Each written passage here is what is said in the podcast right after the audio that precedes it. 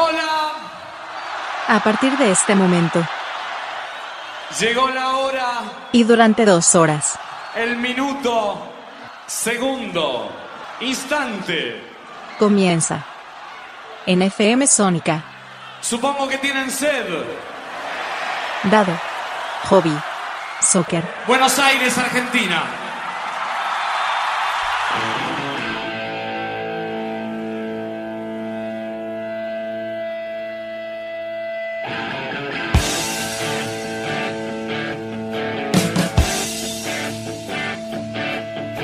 Tengan todos ustedes muy buenas jornadas. Estamos en una nueva emisión de Ado Hobby Soccer, la número 86, si no me equivoco. Y si me equivoco, a nadie le afecta tampoco. Bueno, les cuento antes que nada. Más que nada porque hay muchas personas que están alrededor de- del Mundial. Pero antes del Mundial y todo lo que tenga que ver con esto que voy a hablar, hoy que no, tiene, no voy a hablar del Mundial, sino el entorno que tengo en este momento. El primer tema de entorno es que tal vez en el programa, en la, grabación de este glorioso programa, se escucha toc, toc, toc, toc, toc, toc, toc, toc, toc. Es porque el vecino está haciendo laburos en su casa y se escuchan los golpes que está haciendo. Así que está todo bien, obviamente con el vecino por desde ya. Eh, acaba de sonar también un celular. ¿Por qué? Porque tengo puesto el entorno, el otro entorno número 2. Para mí, en este momento exactamente, eh, empiezo a grabar este programa el día eh, 3 de diciembre, cumpleaños de mi mamá ayer. Muy feliz cumpleaños mamá, te amo mucho. Hoy es 3 de diciembre de 2022 a las 12 en punto de la del mediodía y está por comenzar el partido entre Estados Unidos y Holanda. Holanda, sí, no me rompan las pelotas con los Países Bajos. No me rompan los huevos con Países Bajos, para mí es Holanda. Va a seguir siempre Holanda y la naranja es Holanda. Punto. Eh, al que le guste bien, al que no, me chupa. No es que estoy diciéndole para, peru, per- paragua, peruca o algo peyorativo al país, sino que Holanda se llamaban así. Para mí sigue siendo Holanda. Bueno, está por comenzar el encuentro y ayer digo, ¿qué hago? Tuve que hacer unas cosas, mi hijo está dando, por ejemplo, tuve que llevar también a dar el First Certificate in English, the Cambridge School, of School, bueno, qué sé yo, y lo fui a llevar hoy también, así que fue a dar el, el- el examen, lo está dando en este momento, porque a las 12 y 20 terminaba, así que lo está dando, y pensé, dije, ¿qué podría hacer? El programa lo grabo a la mañana, voy a tomar mate a Millennium, como suelo hacer, que donde trabaja Gisela, mi mujer, Gisela trabaja en una empresa, una casa de computación. Y dije, tomo mate, comparto un poco a la mañana. Y dije, y el programa cuando lo grabo, dije, había hecho un programa, aquel 22 de noviembre, con Argentina a las 7 de la mañana jugando contra Arabia Saudita. En el primer tiempo lo cubrí al menos, y ahí hice el programa en simultáneo. Y repito, así como a mí no se me daba el tema de, de hacer el programa en el medio de un mundial o en medio de un partido, realmente dije, aprovechémoslo con Argentina y vamos para adelante. Y hoy en día, ahora, Argentina juega a las 4, así que cuando ustedes escuchen este programa, Argentina ya va a haber jugado, no sé cómo salió, espero que haya ganado y si no, mala suerte. Eh, no se me ha dado nunca, como les dije, el tema de hacer un partido, hacer un programa grabado o al menos estar emitiendo un programa en simultáneo con eh, un mundial. No con un partido de fútbol, sino con un mundial. Partido de fútbol tuvimos varias veces en la radio, en las puertas del delirio, los martes de 2023. Hemos tenido varias veces programas, eh, partidos de fútbol en simultáneo, hemos tenido eliminatorias, hemos tenido varias cosas, eh, libertadores, pero mundial nunca. Porque los sábados que hacíamos eh, al principio en, la, en FM Sónica, bueno, en la otra radio no, en la radio donde acá suena los jueves, eh, dado Hobby Soccer, lo hacíamos de 6 a 8 de la noche y a veces, el mundial no había en ese horario, ningún mundial que nos ha tocado vivir desde el 99 a la fecha, nunca hubo horarios así como a las, después de las 6 de la tarde, eh, y, o Brasil, no, no me acuerdo, no importa, y tampoco nos, nos dio, eh, ¿cómo se llama? En, en verano tampoco todo esto. Entonces, todo esto es raro, raro, poco habitual, extraordinario, porque realmente nunca se nos dio, por lo menos en el hemisferio sur, acá en Argentina, un mundial en verano. Siempre es en invierno, se acuerda de Mondongo, se acuerda del locro, porque siempre es en mayo, junio, se acuerda de esas cosas, cerca de julio. Entonces estamos todos ahí pensando en, en el chocolate con leche, en, el, en varias cosas, y no precisamente... Va a sonar el celular, va a sonar varias veces, porque si bien saqué el relato de, lo que estoy viendo, eh, va a sonar porque lo dejé con volumen y no me preocupo porque la idea es que este programa salga como en simultáneo mientras están eh, marcando los goles y demás, o menos de Estados Unidos y Holanda, que ah, recientemente, recién Estados Unidos casi hace el primero y está a punto de hacer el segundo, el primero, ah, no lo hizo, Eh, está atacando bastante, está jugando mejor Estados Unidos que Holanda. Pero bueno, fuera de eso, para nosotros es medio extraño tener un mundial en verano, eh, en horarios medios así con ventilador y demás, eh, en noviembre, diciembre en este caso, hacer un mundial en diciembre, todo siempre es junio, julio, en realidad ahí nos abarca todo el mundo, junio, julio, no importa el calor o frío, pero me imagino que también debe ser raro, por ejemplo, para España, estar haciendo, o Estados Unidos mismo, estar haciendo un mundial de fútbol, a lo que le gusta el soccer allá, pero eh, con frío. Nosotros con calor, ellos con frío. Siempre están acostumbrados a el soccer, es en verano, con pleno calor, están todos en, en la parte de en California y demás lugares, y nosotros estamos acá en, en no sé, en Buenos Aires con frío. Bueno, entonces esto fue lo que más o menos se dio y dije, ¿por qué no hacer el programa también con octavos de final? Que ya que lo hicimos con el primer programa de Argentina, eh, lo hacemos con octavos de final y vamos diciendo cómo lo va pasando en, en- mientras estoy grabando este programa. Ahora van 0 a 0, van 5 minutos del primer tiempo y van 5 0 a 0 Holanda y Estados Unidos. Eh, no quiere decir con esto que voy a hacer más programas en simultáneo con el Mundial. Desde ya no, salvo que los cuartos de final o semifinal fueren eh, el sábado que viene a las 12 del mediodía, que no tengo idea cuándo es. Si pasare eso, probablemente lo grabe también, si cuando tenga tiempo. Si no, no. No es mi intención el Mundial ni nada por el estilo, sino eh, hacer esto que es raro y dejarlo registrado, que es lo que me gusta. Yo les contaba que con las fotos soy más o menos igual, soy parecido y veo esas cosas. O sea, todos hacemos lo mismo. Sí, ya sé que todos grabamos, sacamos fotos y grabamos videos. Para la posteridad, a mí me quedó muy, grabado una escena de Tango Feroz, una película argentina, que Tanguito le dice a, bueno, Fernán Mirás a Cecilia de Paso, porque no me acuerdo cómo se llamaba la chica, el personaje de la chica, de Cecilia de Paso, le dice, la, la ella, él filmaba todo. Entonces la chica le pregunta, ¿por qué filmas todo? Cualquier cosa que pase la estás filmando. Y él dice, porque acá se están guardando los momentos, acá se están guardando las historias, acá se va a guardar un montón de cosas que dentro de muchos años, cuando vos vuelvas a ver esto, vas a acordarte de este momento, te vas a acordar de esta situación que estabas pensando y vas a poder incluso, creo que dice algo así como criticarte o ver lo que estabas pensando. Y eso a mí me fascina. Me fascina, por eso una de las películas preferidas mías es Volver al Futuro. No por en sí porque la película está bien hecha o porque tenga, no tenga problemas de tiempo, porque no tenga eh, errores actorales o lo que fuere. Sino el tema que me gusta porque el tema me fascina, el tema del viaje en el tiempo. Entonces, una foto, un video, un- una grabación o lo que fuere, es un pedazo de tiempo guardado en un lugar. Lo mismo un, un acto de vandalismo, voy a decirlo así, acto de vandalismo tierno, que podía hacer yo cuando tenía 17 años, que escribía Gise te amo, eh, cuando yo me gustaba Gisela, quien hoy es mi mujer, pero en secundario me gustaba y yo no me atrevía a decírselo. De hecho, pasaron años y después la volví a ver. Y bueno, no importa, es una historia eh, particular, ya la conté una vez que creo que a nadie le va a importar. Eh, me gustaría encontrar esos lugares donde yo escribí, porque yo me acuerdo de ese momento, cómo me sentía ese momento, qué es lo que hice en ese momento, por qué fui hasta ahí, qué estaba haciendo. Y eso es lo que creo que tiene que ver mucho con, con- la idea, con la, la esencia humana. En base a esto, escuché hace poco a un psicólogo, a, a Gabriel Rolón, que contaba y decía que le preguntaban por qué eh, el dolor duele más que la felicidad. Entonces él decía, porque el dolor está siempre, la felicidad no está siempre. Incluso en un momento de felicidad hay dolor. Entonces el tipo le preguntaba, le decía, ¿cómo? ¿Qué estás diciendo? Sí, en el momento de felicidad hay dolor, el dolor siempre está.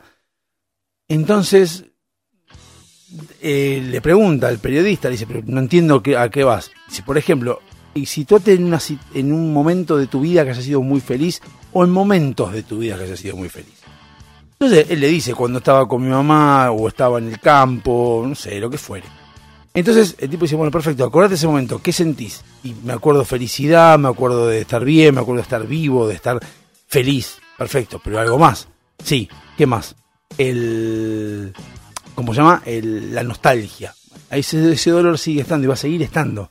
Ahora, si yo te digo que te acuerdas de un momento feo de tu vida, vamos a tratar de olvidarlo porque el dolor siempre está. Siempre está el dolor. Gol de Holanda. Le voy contando gol de Holanda. Esa fue la notificación que me puso, pasa que como tiene unos segundos de delay, no sabía de quién era el gol. Gol de Holanda, gana Holanda 1 a 0 a los 9 minutos del primer tiempo a Estados Unidos, lamentablemente. Igual Holanda la rebanco también, así que no hay problema. Eh, bueno, y ese momento de dolor, uno se retrotrae hacia ese momento y se acuerda de que lo que, lo que dolía. Entonces, el dolor va a estar siempre. Ese dolor, por eso, por eso feo que pasó, va a estar siempre. Y en las cosas lindas, si bien va a estar ese momento de felicidad, también va a estar un pedazo de dolor de eh, nostalgia, de, de, sazón, de, de, extrañar, de un montón de cosas. Entonces, el dolor siempre prevalece sobre la, la felicidad, siempre. Entonces, obviamente, vamos a estar siempre más dolidos que felices. No hay mucha más explicación que eso. Y lo que hacen las fotos, los videos y todo ese tipo de cosas marcan un momento de tu vida que vos lo podés recordar sabiendo de antemano que vas a tener una nostalgia, vas a tener un recuerdo, vas a tener un, ganas de volver atrás. De hecho, a mí me ha pasado, particularmente capaz que a ustedes también, perdón, quizás a ustedes también, que eh, yo tenía una mejor amiga. Eh, Carla, a quien le mando un beso también, con quien yo fui muy feliz. Con ella, la verdad que la pasamos bomba, éramos muy, muy apegados. Nunca pasó nada, pero éramos muy apegados el uno al otro, salíamos acá de allá. Bueno, yo me puse eh, de novio eh, con alguien, no sé, notificación de algo, vamos a ver. Me pongo de novio con alguien y nos separamos. Entonces cada uno siguió su vida, sin pelea grave, pero yo desaparecí, bueno, no importa. Años después, 20 años después, nos volvemos a encontrar, fuimos a cenar, nos vamos a encontrar y charlamos de todo, de un poco. Incluso aproveché para pedir perdón, para decir que estuve mal, como que le hice un cierre a nuestra relación de amistad. Eh, y durante un tiempo, antes de conocer a Gisela, obviamente, que yo estaba separado, estaba solo, no sabía eh, qué, es lo que me pasaba o qué es lo que sentía, yo llegué a pensar de que realmente la persona de la quien yo estaba enamorado era esta Carla. Pero era porque la extrañaba, porque necesitaba un cierre de mi relación afectiva con ella de años atrás.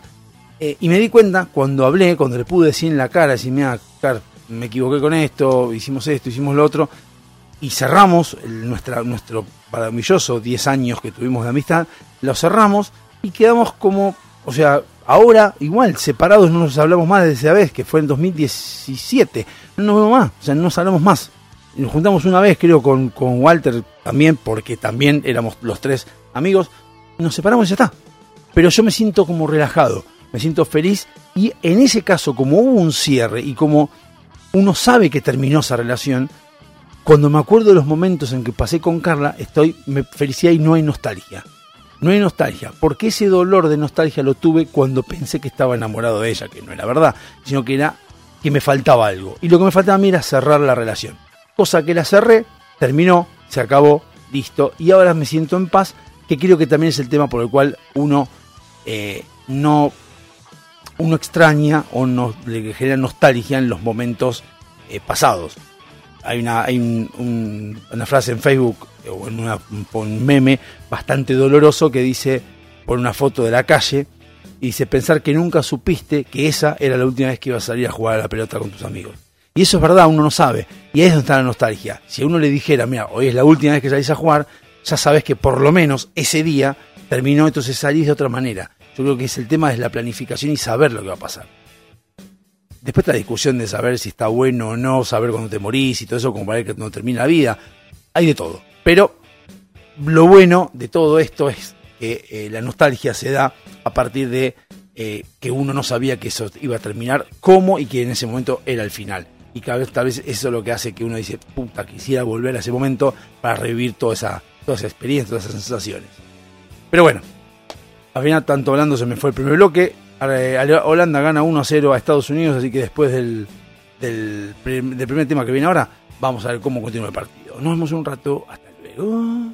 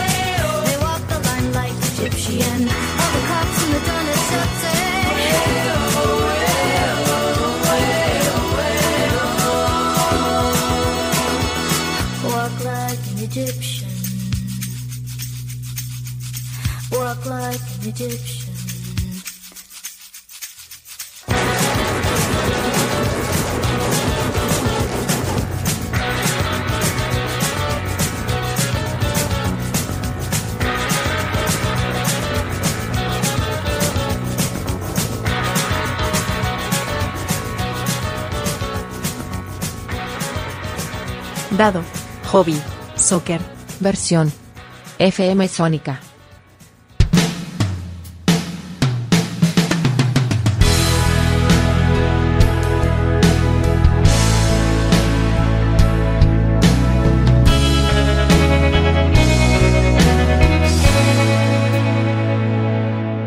Segundo bloque de Dado Hobby Soccer, estamos de nuevo.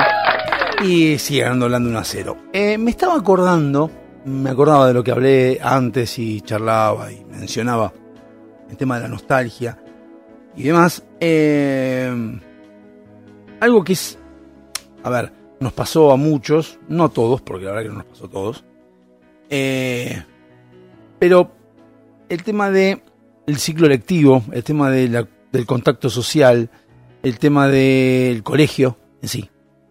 Y creo que estaría bueno, yo por lo menos voy a dar mi perspectiva de, de- toda mi, mi etapa, eh, jardín, primaria, secundaria, mis experiencias en la universidad y demás, pero más como siempre les digo al nivel del contexto social, de lo que uno le pasaba, de lo que uno vivía, de lo que uno pensaba, de lo que uno tenía ideas en la cabeza, y esto a lo mejor le sirve a los chicos, a los que son más chicos, eh, cuando a veces los grandes les decimos no piensen en boludeces o, o dedíquense a esto, o les damos consejos sobre qué hacer de su vida o qué elegir de tu vida para que más adelante no te arrepientas de lo que hiciste o de lo que dirigiste o de lo que fuiste.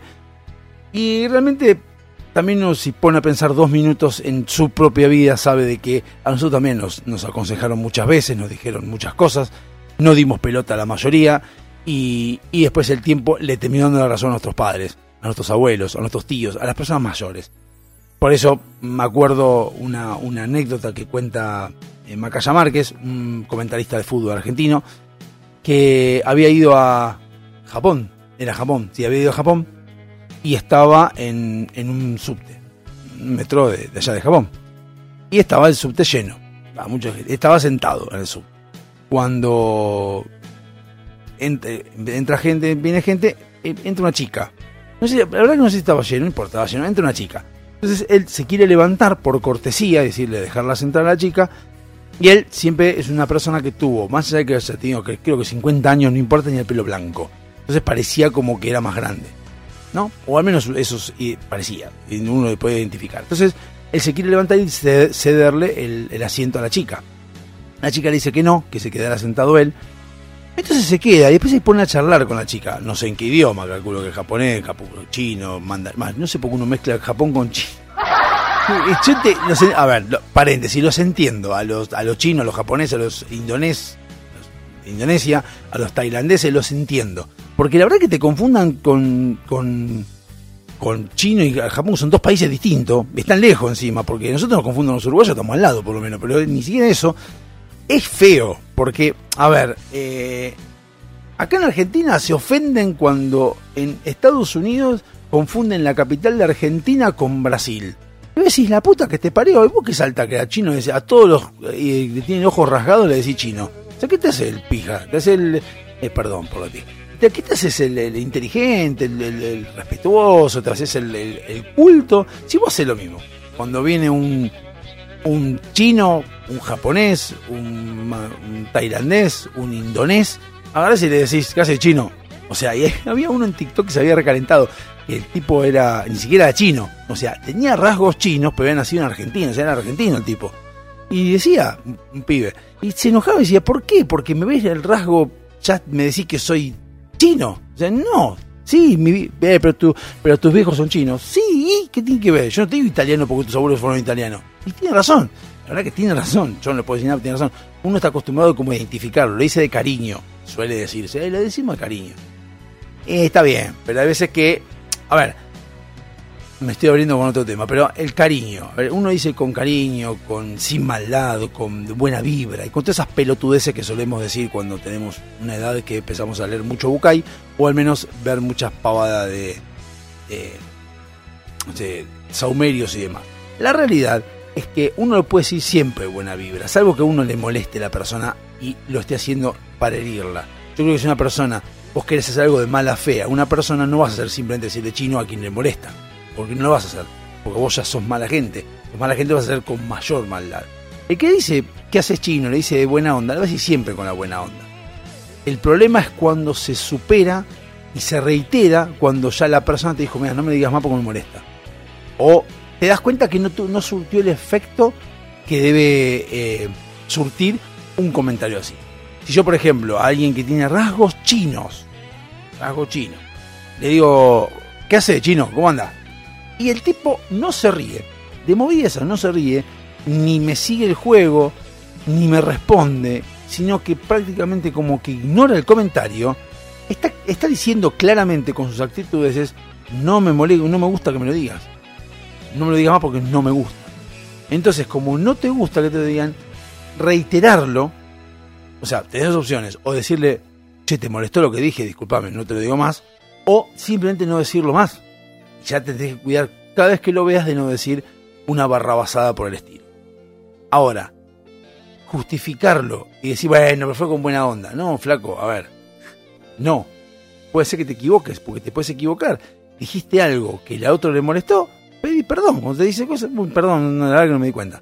Listo, ok. Yo soy una persona que trata de, en la medida posible, no, no, no incurrir en ese tipo de cosas y estar muy atento al- a la reacción del otro. Yo soy una persona también que jode mucho. Yo jodo, rompo la bola, yo, bardeo uno, bardeo otro. Y a veces hay gente que no le gusta. Tengo un, com- compañero de laburo que tenga, lo conozco hace 20 años. Y yo jodía con los varones, pegaba un cachetazo, un palmada en el culo y jodíamos con todo. Una vez se lo hice a él y me dijo, no me lo hagas más porque no me gusta.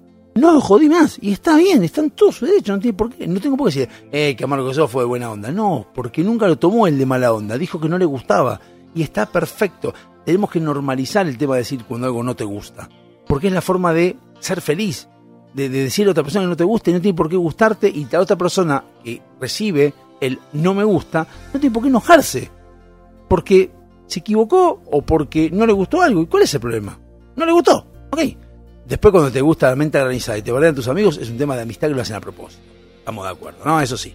Pero hablamos de eh, cuando uno no conoce a la persona. Básicamente.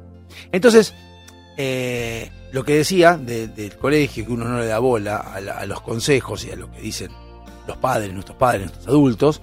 En el caso este de, Macaya Márquez, retomando, me acuerdo que la chica se ponen a hablar con la chica se ponen en el idioma y le dice, nosotros en Japón, más que a la mujer, respetamos las canas. Y una persona de su edad, para nosotros es un sabio. Y un sabio merece nuestro respeto. Así que usted merece el asiento. Algo así. Eh, otra cosa que a veces hablamos los argentinos, ser sabio, o, vemos, poder escuchar sabio, a mí por lo menos me representa un Buda, me representa un tipo con un bastón y, un sombrero y una barba larga. No es un sabio, un sabio es una persona que piensa y piensa mucho más allá. Vos podés ser sabio, yo puedo ser un sabio en ciertas cosas, en general en la vida, en lo que fuere. Ser sabio es eso. Y ser y decir que alguien te diga sos sabio, no tenés por qué agrandarte de nada, no te subiste a ningún pony ni nada por el estilo. Te estás diciendo que sos una persona coherente y que analizás y pensás las cosas. Tal vez yo lo sea, no importa, no me gusta etiquetar, pero sí, puede ser que eh, la, definición de sabio me aplique. A mí o a cualquiera de ustedes. Y está perfecto. ¿Cuál es el problema? Igual es, siempre trato de, de decir esto. Es el mundo de cada uno. O sea, yo para muchas personas soy un pelotudo que habla mucho. Para otra persona soy re inteligente. Otra persona soy un pelotudo. ¿Y qué puedo hacer yo? Primero, ¿qué puedo hacer y por qué lo haría? ¿En qué me afecta a mí de que una persona piense que soy un pelotudo? En nada. No me afecta en nada. Eh, sí me afectaría si fuera mi jefe, porque es el me paga el sueldo. Nada más que por eso. No porque él piense, porque él como persona piense eso, sino porque su rango o su posición en la empresa hace que si él piensa eso yo me veo perjudicado porque ganaría poco, no tendría resarcimiento económico. Punto. Ahora, si de repente me sacan de ese sector, me ponen en otro y ese mismo jefe sigue diciendo que soy un pelotudo, me nefrega. El problema está si ese, ese jefe habla con mi jefe nuevo y le dice, "Eh, Diego es un pelotudo. ahí sí sería un problema, pero sigue siendo por lo mismo, por lo que me influye a mí su pensamiento. Ahora, en realidad, el pensamiento general, en lo que uno piense de la otra persona, importa un carajo lo que me diga si soy pelotudo, inteligente o lo que fuere. Bien, entonces bueno, en Japón aparentemente respetan las canas. Y nosotros cuando éramos adolescentes, chicos o lo que fuere, desde no darle bola a nuestros padres con respecto a nuestro futuro, como ni siquiera darle bola cuando decían ya un paraguas. Ya un paraguas va a llover, eh, si no pasa nada, me mojo. Hacíamos lo canchero y después veníamos mojado, corriendo donde estábamos, porque habíamos mojado, ensuciamos toda la casa, en mi caso, hablo de mi caso, ensuciaba toda la casa con barro, con lo que sea, entraba, me bañaba, me resfriaba y después tenía que aguantar a mi vieja encima diciendo, ves que eso es un pelotudo, porque no llevaste el como te dije. Y ahí es cuando viene la parte que no queremos reconocer nos equivocamos y una y se va todo a cagar. Entonces, eh, yo creo que darle bola a los grandes, a, los, a los sabios, a los adultos, está bueno, nos serviría mucho. Hoy en día, yo que estoy en clase media de edad, o sea, soy caucásico la palabra, o no fuera, tengo 46 años, estoy en la mitad, digamos, veo a los chicos no dando bola a los más grandes y es como que le digo, denle bola a lo que están diciendo y yo es como que me quiero sumar a ese consejo. Pero también me tengo que dar cuenta que yo no le doy bola a los más grandes tampoco. O sea, me manejo como si yo fuera independiente, como si supiera todo. En realidad, el ser humano piensa que siempre sabe todo. Tanto cuando es adolescente, cuando es chico, cuando es grande, cuando es mediano, con lo que fuere. Algunos escuchan, sí, algunos escuchan a los mayores, algunos escuchan a los más experimentados. Pero si tuviéramos el, la esencia de vida, que es lo que yo hace años que vengo a, asumiendo, bueno, tomándolo, el solo sé que no sé nada y hablar con las personas para que me cuenten cómo es de su vida, qué es lo que hacen y aprender y experimentar, tener experiencia de ellos, hasta que yo no tenga eso, si yo no tengo eso como el leitmotiv, no voy a poder eh, crecer y ni voy a poder aprender un montón de cosas. Entonces, uno ve ahora de que los chicos a veces eh, no escuchan a los más grandes, no nos escuchan a nosotros, y antes de enojarnos porque no se escuchan tenemos que cerrar el culo, meter la lengua atrás y decir, nosotros, tampoco escuchamos a ellos, a, nuestros padres, hoy sus abuelos, y que tienen la sabiduría hoy en día de decir, no sé, vos a mí no me das bola, ahora encárate vos de que te den bola a vos. Y no te hablan más, porque esa también es buena. Los que son más grandes lo que hacen ahora es, ah, no sé, a mí vos a mí no me escuchabas. Así que ahora, ¿tu hijo no te escucha? Tema tuyo, arreglate, fíjate cómo haces, porque yo evidentemente no pude. Y te cagaron, y te cagaron. Entonces, lo que decía es que este, este programa o o esto que hablo yo, estaría bueno que los chicos lo escuchen, más o menos desde la perspectiva de un boludo de 46 años que tiene su mundo armado de esta manera, tiene su experiencia, tiene su vida, tiene su primaria, su, su jardín, su secundaria.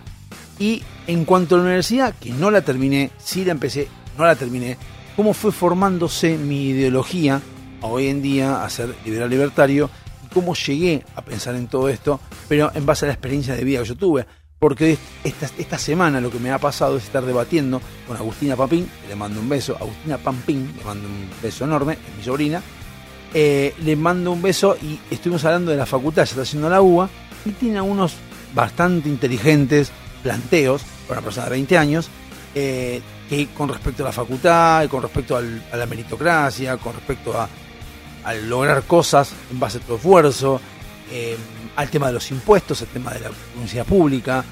Ella defiende la universidad pública, yo no tanto. Pero el tema es la diferencia entre uno y otro y volvemos a la máquina del tiempo. Ella lo está hablando en el contexto Argentina actual. Yo estoy hablando en un contexto Argentina no utópico ni idílico, sino a lo mejor de hace muchos años atrás o de muchos años adelante. Pero hoy en día no se podría hacer lo que yo pienso que hay que hacer. Pero eso vamos a hablar más, más, más tarde. Así que nos vamos al segundo tema de Hobby Soccer. Holanda sigue ganando 1 a 0 a Estados Unidos y no les voy a decir cuántos minutos van porque si no se van a dar cuenta que yo el tema no lo elegí el primero y el segundo tampoco. Igual van 28 minutos el primer tiempo y lo digo igual. Nos vemos en un rato. Hasta luego. Mandé las risas porque parecía gracioso el chiste. Así que ahora más, los aplausos y nos vemos en un rato. Hasta luego.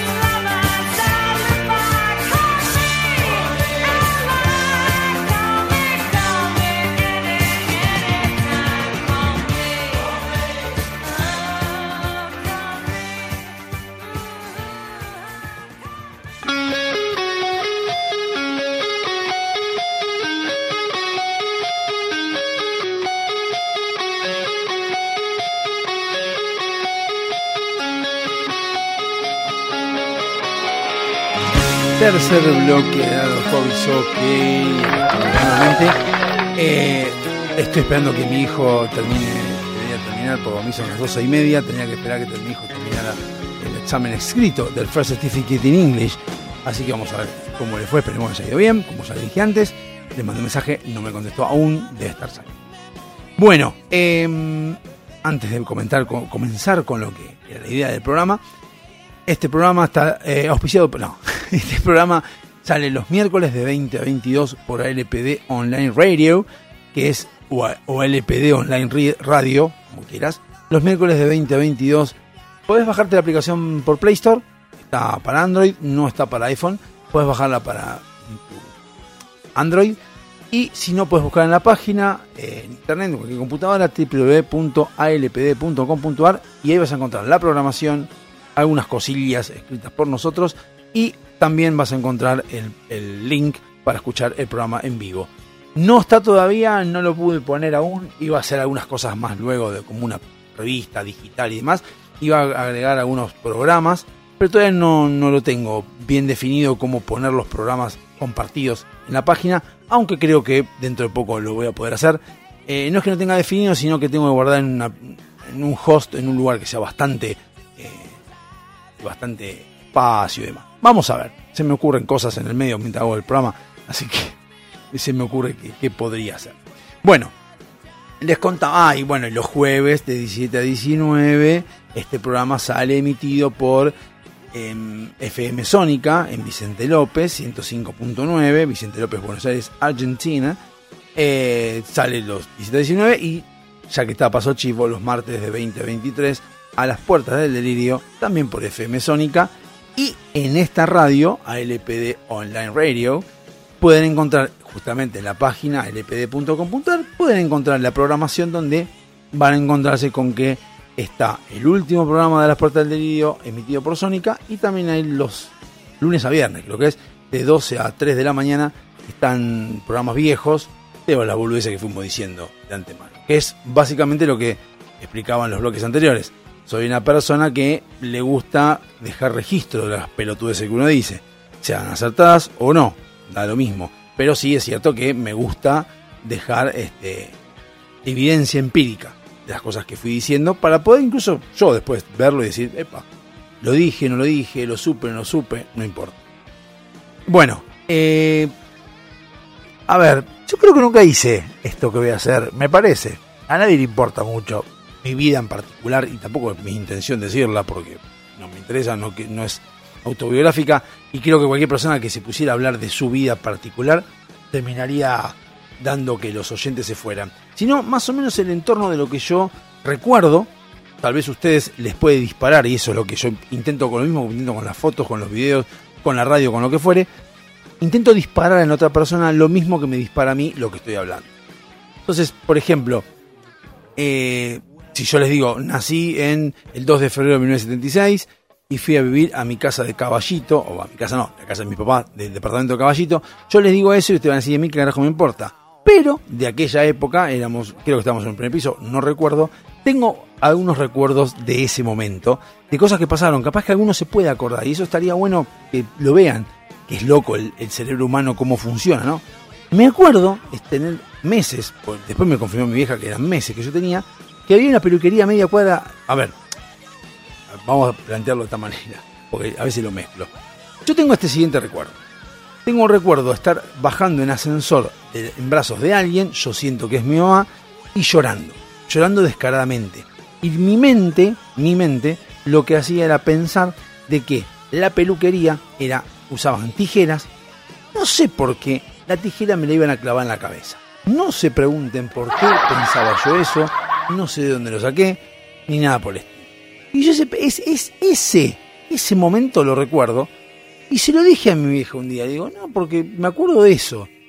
Y, y me acuerdo bajar el, el, del edificio y que caminábamos a un lugar cerca. Después no me acuerdo más nada. Nada más me acuerdo. Mi vieja me dice, sí, fue el, a lo mejor si fue, no sabe cuál de todos, si fue la primera vez, la segunda la tercera vez, y te fuimos a cortar el pelo. Había una peluquería a media cuadra del departamento. Digo, mira vos, y fuimos a esa. Yo no me acuerdo más qué pasó. puntualmente. Yo creo que ahí es donde está el, tema de que yo creo en la hipnosis. La hipnosis va llevándote mentalmente vos mismo, en realidad vas vos eh, buscando en pequeños espacios de tu mente ciertos recuerdos que quedan alojados ahí adentro y se van juntando con las neuronas. Entonces creo que ahí llegas a formar un recuerdo. No sé si es cierto o no, tampoco lo sabe el psicólogo. El psicólogo te puede hacer, o psiquiatra, o el hipnótico, no sé cómo se llama, tampoco te puede decir, estás acordándote de eso, ahora de ahí a que sea cierto o no, él no tiene manera de corroborarlo. Si te acordás vos.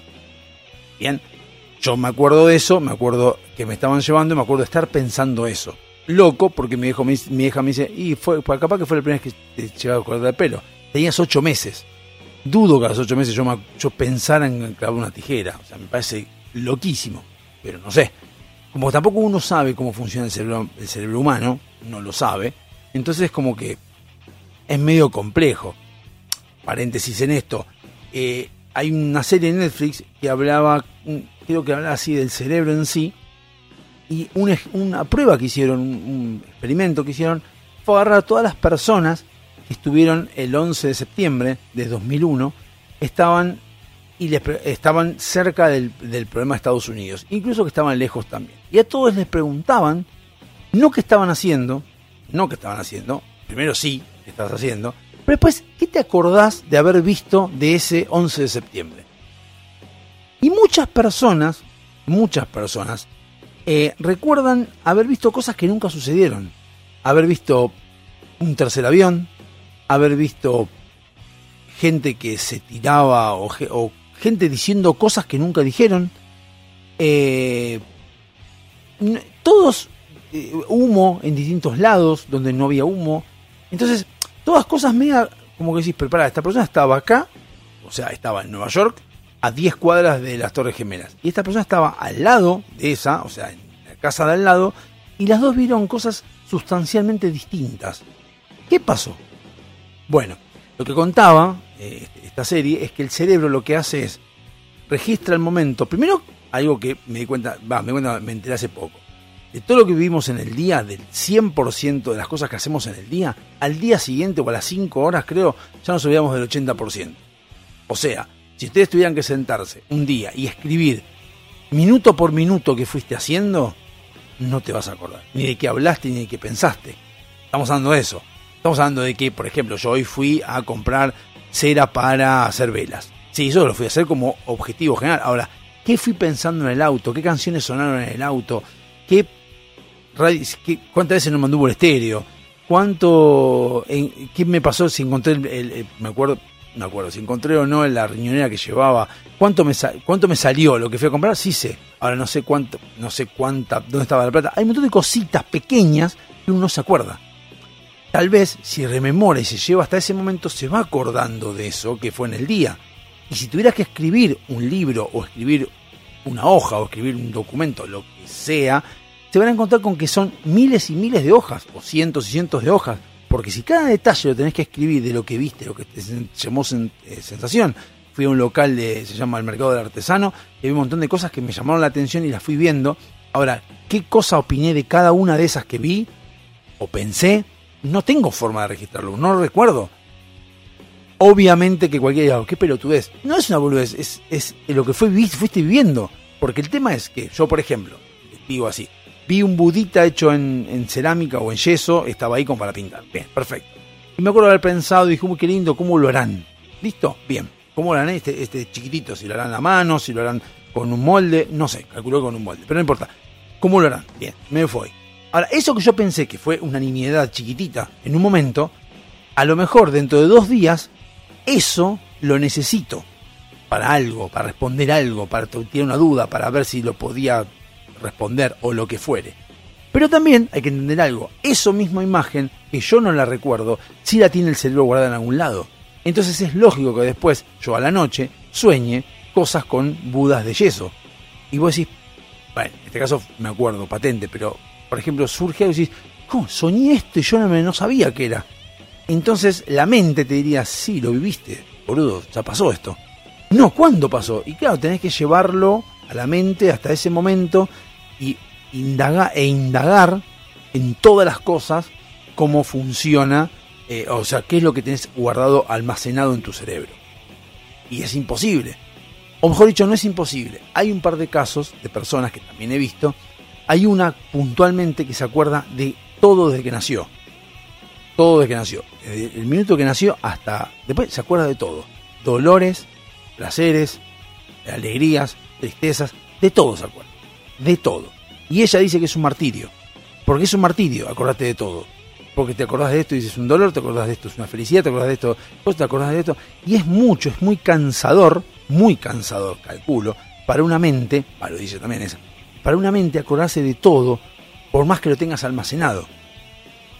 Nosotros, como seres humanos, tenemos almacenado cual disco rígido toda la información en la cabeza. Ahora no accedemos todo el tiempo a esa información. Vamos accediendo al sistema operativo, que nos va mostrando ciertas cosas. Tenemos documentos de JPG, tenemos documentos de Excel, de Word y demás, pero no estamos todo el día viéndolos. Esta persona que está todo el tiempo mirándolos los tiene siempre la vista. Siempre la vista. Todos los documentos, todas pestañas abiertas de todo. Y a medida que va pasando su tiempo se van abriendo más pestañas. O sea, es una locura. ¿Bien? Entonces me acuerdo de ese momento, de haber ido a la, a la peluquería. Ahora, ¿por qué pensé de la tijera? No lo sé. Y tampoco sé cómo se resolvió.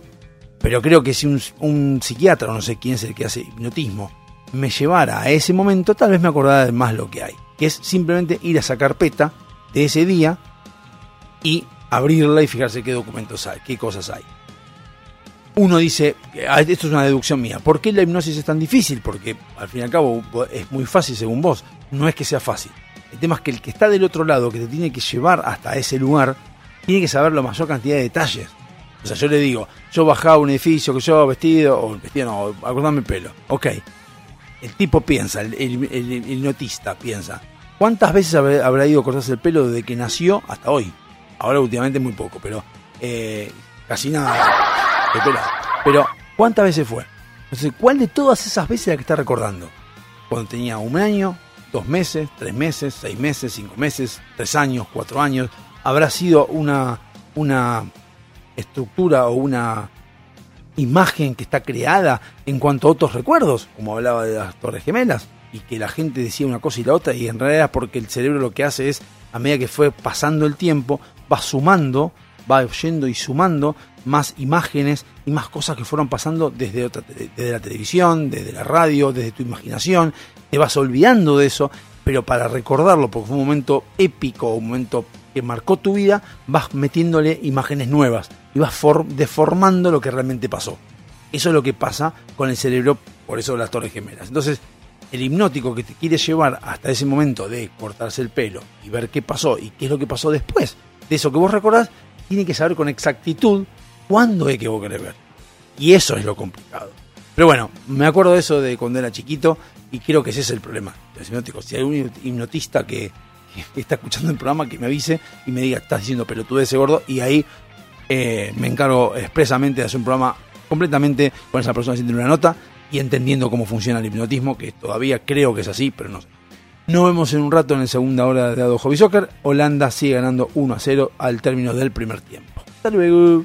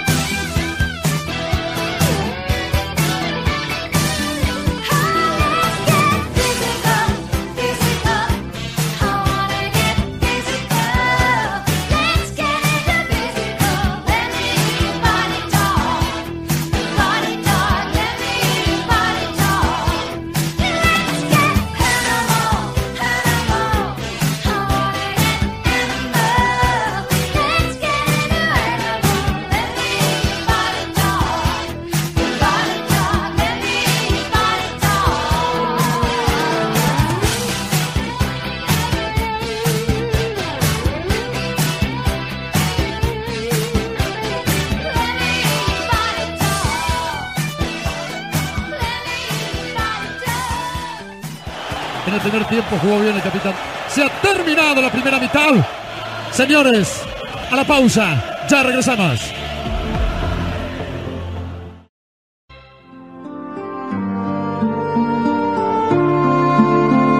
Mientras tanto, aquí, en la gran ciudad, una nueva hora comienza.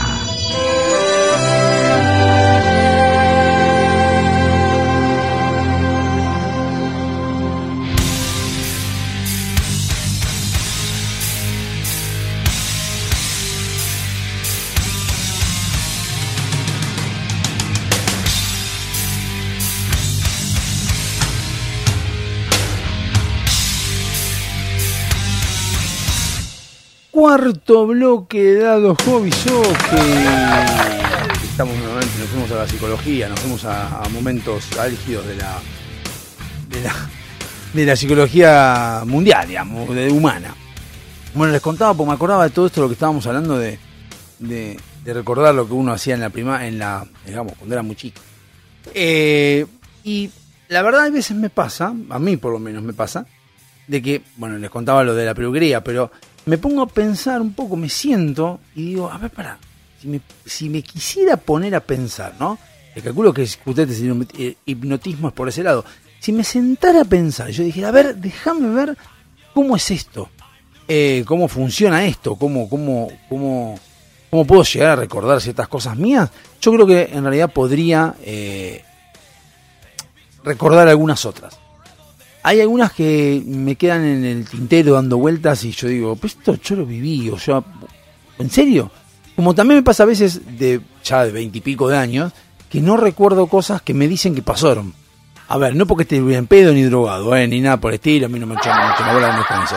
No, por ejemplo, tengo un día, particularmente ya voy a llegar a ese momento, pa, o por lo menos lo cuento ahora, tengo un día en el cual tenía veintipico de años y estaba con un compañero de laburo, y de hecho es uno de los compañeros de laburo, es, es y era mi primo, y me dice, ¿te acuerdas cuando fuimos a, la embarcación mía, que fuimos al barco, estuvimos de vuelta? Y no me acuerdo. Sí me acuerdo que, de pajero calculo, una chica, la novia de un de otro compañero, una cosa increíble esta. ¿eh? Les cuento esta historia porque va historia. Justo que pasaba. Esto que el tipo era un chabón muy copado, muy copado, era muy tipo, no era para nada extrovertido, ¿eh? Bastante tímido, reservado, muy prolijo él y muy, muy, muy católico. Muy católico, iba a la iglesia, a la parroquia y de tipo Jesús era el más grande de todos los tiempos, Jesús era el Diego, lo que fuere. Pero Jesús era un, un, gran referente. Bueno, iba la- estaba casado, tenía hijos, tenía hija, creo. Todo muy, todo hasta ahí todo muy lindo. Bueno, eh, yo solía ir con él al banco, por tema de laburo, con el colectivo, porque en esa época, les cuento, no había Uber, remises salían caros, no eran tan, tan accesibles como antes, como ahora digo. O, y, y el colectivo era algo que nos dejaba en la puerta del banco, así que tomamos el colectivo a tres cuadras de la empresa y tomamos el colectivo y llegábamos a eh, el banco. Hacíamos lo que teníamos que hacer y volvíamos eh, todos los días. Y todos los días porque en esa época los bancos había que ir físicamente, no se podía hacer transferir por, por celular, no había celulares tampoco, pero transferir por, por computadora y nada por estilo. De hecho, los sueldos se pagaban llevando un disquete de tres y medio, esos chiqui- chiquititos, los cuadraditos, se llevaba el, ¿cómo se llama? El, todo el registro adentro de los sueldos con todos los quit, quill de las personas. El quill es el registro de, labor, de trabajador acá en Argentina. Y entonces íbamos con el disquete, ping, dejamos el disquete, ellos procesaban los datos, los guardaban todos y ahí nos pagaban el sueldo después, que sí, eso era automatizado. Ahora, todo lo demás no, si vas al banco depositario a sacar plata, ir a poner plata, a pagar eh, cheques, eh, y todo eso se hacía. Pero no viene al caso esto, vamos a dejarlo de lado.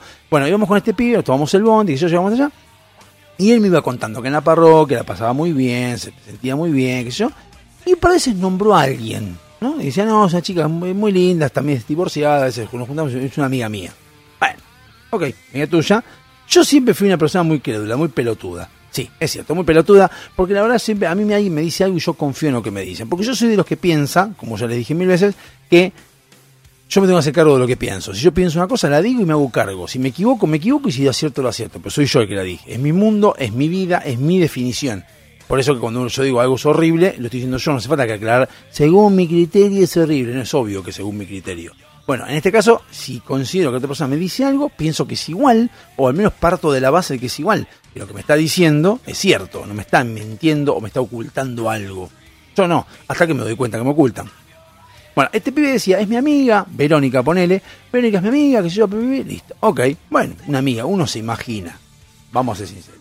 ¿Qué te puedes imaginar de una chica? Vos veías al tipo este, que no era agraciado eh, físicamente, digamos, dentro de la belleza exótica, vamos a decir de una forma, el tipo de traje, siempre con zapatos, todo, un traje común y corriente, nada muy elaborado.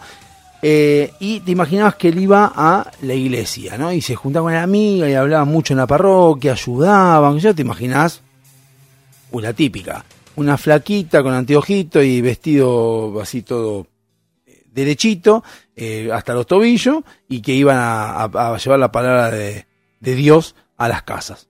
Vos te imaginas eso, porque es obvio. ¿ah? Bueno, ese día, no me preguntes por qué, fuimos a la, a este lugar donde mi primo tenía, tenía un barco. Entonces nos iba a llevar a dar una vuelta para tomar como un asado, qué. Bueno, listo, fuimos hasta allá. Eso según él, todo esto según él. Y de repente este hombre se baja de su auto con una tremenda mujer, voluptuosa, carnosa, bien con una figura bien marcada, un pantalón blanco, que fue lo que quedó después de veintipico de años como recuerdo en nuestras retinas, que marcaban una chica muy macanuda, ¿eh? muy macanuda, muy macanuda, pero vestida mm, no precisamente como una amiga. No porque estuviera mal, sino porque, a ver, uno cuando vas con una amiga, que es una amiga en serio, primero que vas con tu mujer, calculo, no te vas así con, sola con una amiga. Cuando estás casado con una hija, no cuando estás soltero. Estás soltero puedes ir con una amiga, ¿por qué no? Pero cuando estás, no da.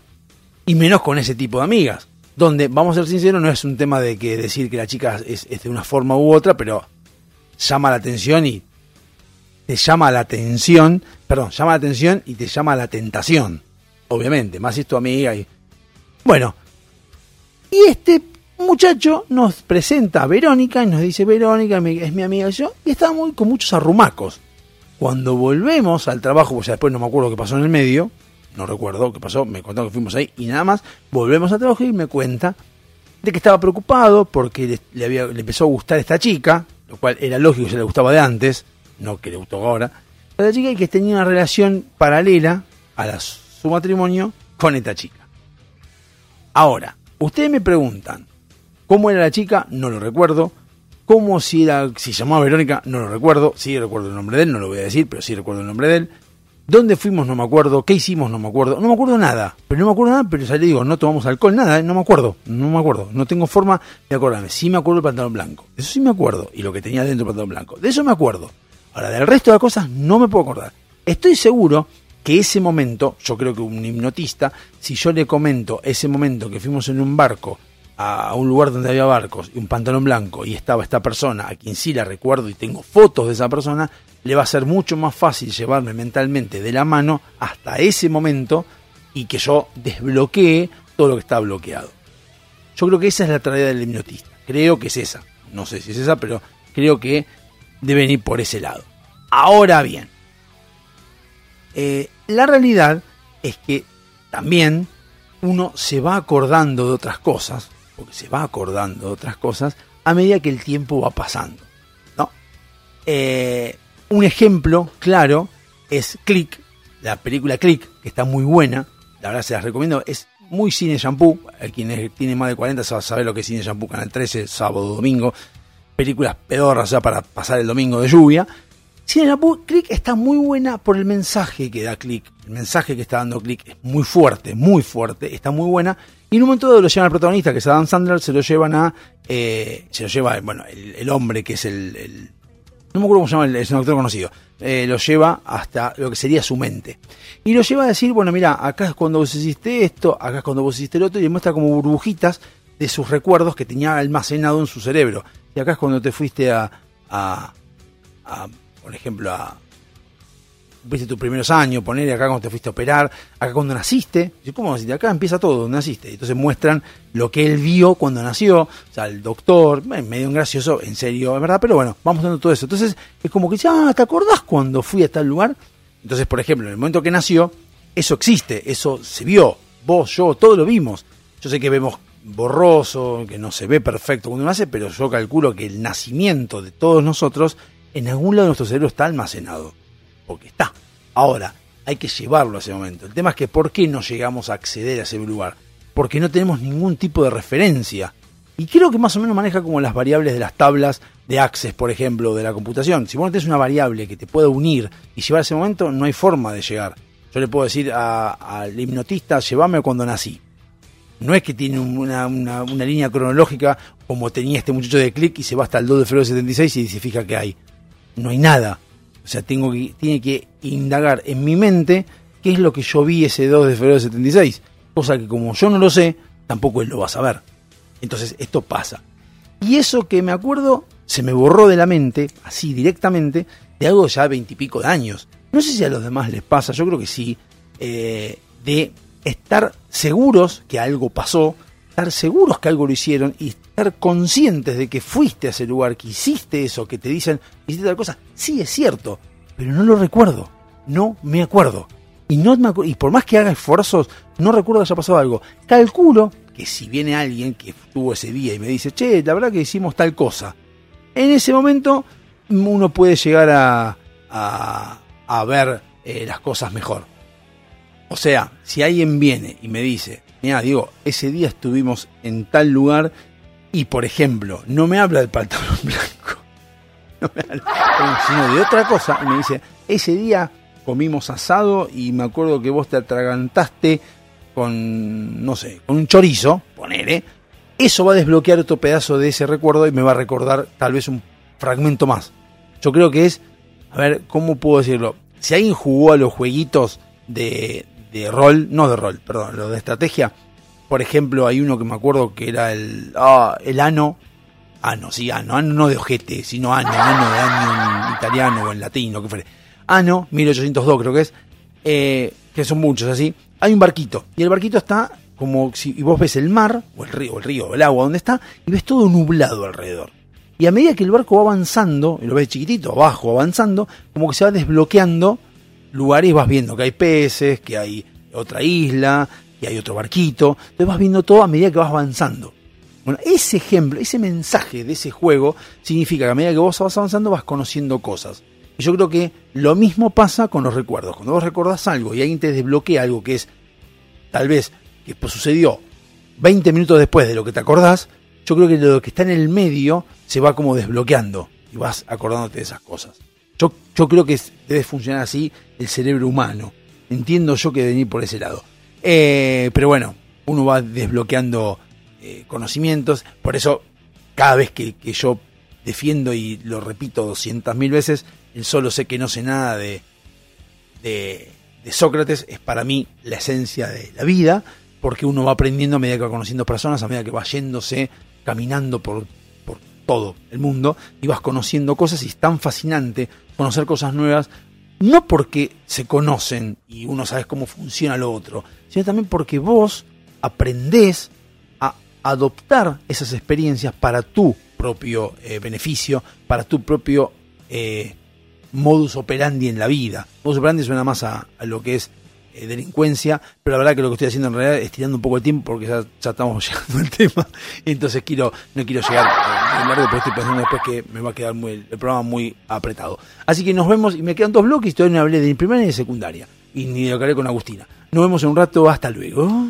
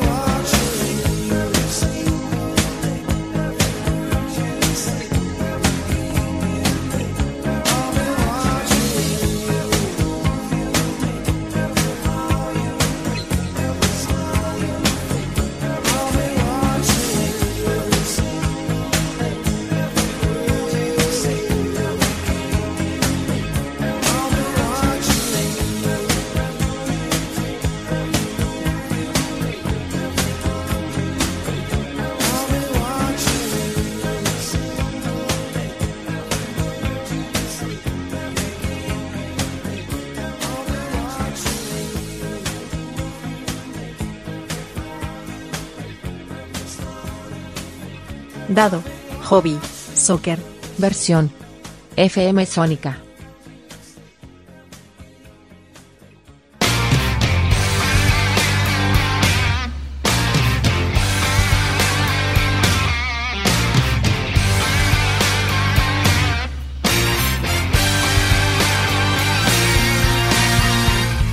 Quinto bloque de dados hobbies, ok, y acá estamos nuevamente. Y creo que si no estoy mintiendo, a ver, sí, gana Holanda 2 a 0.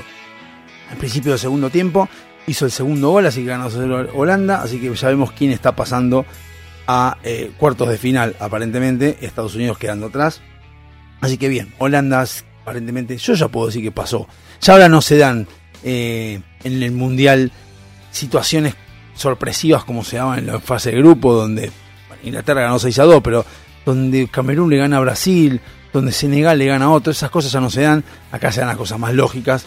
Holanda, la verdad que entre Holanda y Estados Unidos, Holanda tiene más experiencia, Estados Unidos no es que sea malo, pero tiene más experiencia Holanda, y bueno, en este caso se, puso, se impuso la experiencia. No quiero decir nada porque como no sé cómo será Argentina todavía, para mí son las 12, no, es la 1 y 5 de la tarde, mi hijo ya me contestó, le fue bien, me dijo. Eh, bueno, no sé cómo, cómo será, qué, qué va a pasar dentro de tres horas, pero por lo pronto les puedo decir que Holanda va ganando 2 0. Pero bueno, es lógico que la experiencia le haya ganado a la inexperiencia. Eh, una cosa, un detalle, mi hijo me contó, una de las cosas que dijeron de la Cambridge School para dar el Flash Certificate era que no se pueden usar objetos electrónicos. Entre ellos, obviamente, es el celular, el, principal. Entonces yo dije, él estaba preocupado él, porque me decía, ay, pero ¿qué hago con el celular? ¿Lo llevo, no lo llevo? No, digo, mira, llévalo, porque el celular hoy día es un medio de comunicación, es algo importante. Si tenés que comprar, sacar, o sea, sacar, contratar un Uber o lo que fuere, no tenés este celular. ¿Y cómo haces? No, hay forma. Para avisar a mí, a tu madre, no hay manera. Entonces, llévalo igual y te van a decir qué hacer. Y de última, van a decir, mira, acá tengo el celular, lo, entrego, lo, me lo dejo en la mochila, no tengo problema, lo, lo guardo acá. Eh, pero claro, no estamos acostumbrados nosotros a países eh, serios. En este caso es Inglaterra y son países serios. ¿Qué es lo que le hicieron? Puso el celular en una bolsa Ziploc. Me dijo recién, porque él sale, salía ahí 20 y para mí fueron media hora después, que no manda un mensaje digo, qué raro que no, no conteste según un solo tilde. Y claro, le dieron, se, se ve que entraron, le dijeron, bueno, vení acá, eh, bolsa Ziploc, pongan los celulares acá adentro, apagados, y punto.